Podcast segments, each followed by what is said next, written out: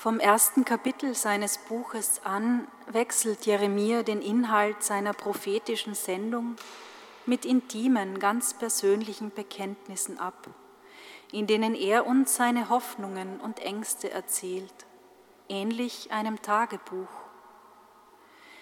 Wie im Bild eines gewebten Teppichs sind seine eigenen Worte mit denen des Herrn verflochten.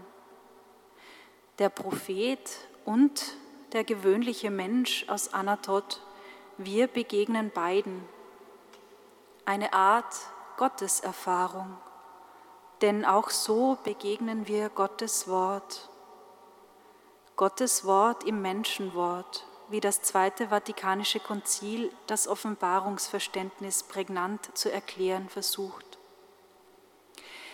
Bevor wir uns diesem etwas romantisch anmutenden Text nähern, möchte ich uns einladen, ein paar Schritte zurückzugehen, um vielleicht den Kontext und den Auslöser für diese Verse anders einzuordnen. Jeremia wird von Gott beauftragt, einen Krug zu kaufen und in das Tal der Scherben zu gehen, eine städtische Müllhalde. Er wird wie Hiob aus der Stadt herausgeführt, weg vom Ruhm und Glanz hin zur Peripherie, dahin, wo es stinkt und von Ratten und Ungeziefer nur so wimmelt.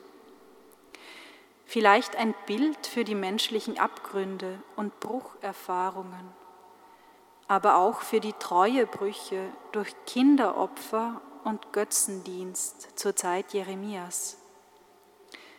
Und der Herr spricht, du sollst diesen Krug vor den Augen aller zerbrechen und du sollst sagen, so werde ich dieses Volk und diese Stadt zerbrechen. Jeremia wird danach auch noch ins Gefängnis geworfen, gegeißelt und gefoltert. Diese Verse im Kapitel 19, die eine Brucherfahrung, eine Unheilsverheißung, vielleicht auch eine Enttäuschung beschreiben, markieren einen Wendepunkt im Leben und Werk Jeremias.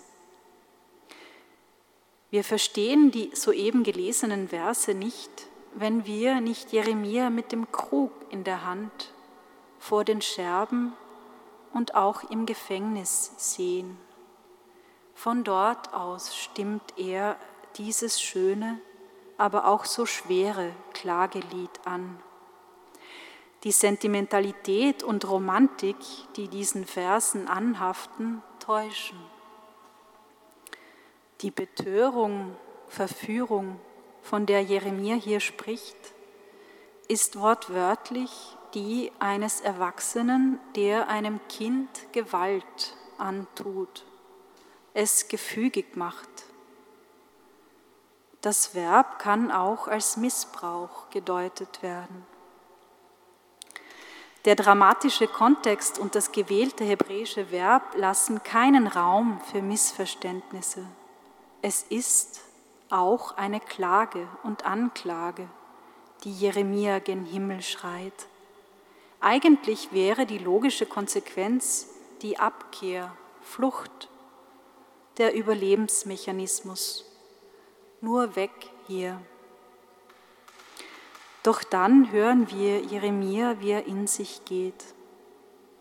Sagte ich aber, ich will nicht mehr an ihn denken und nicht mehr in seinem Namen sprechen, so brannte in meinem Herzen ein Feuer, eingeschlossen in meinen Knochen.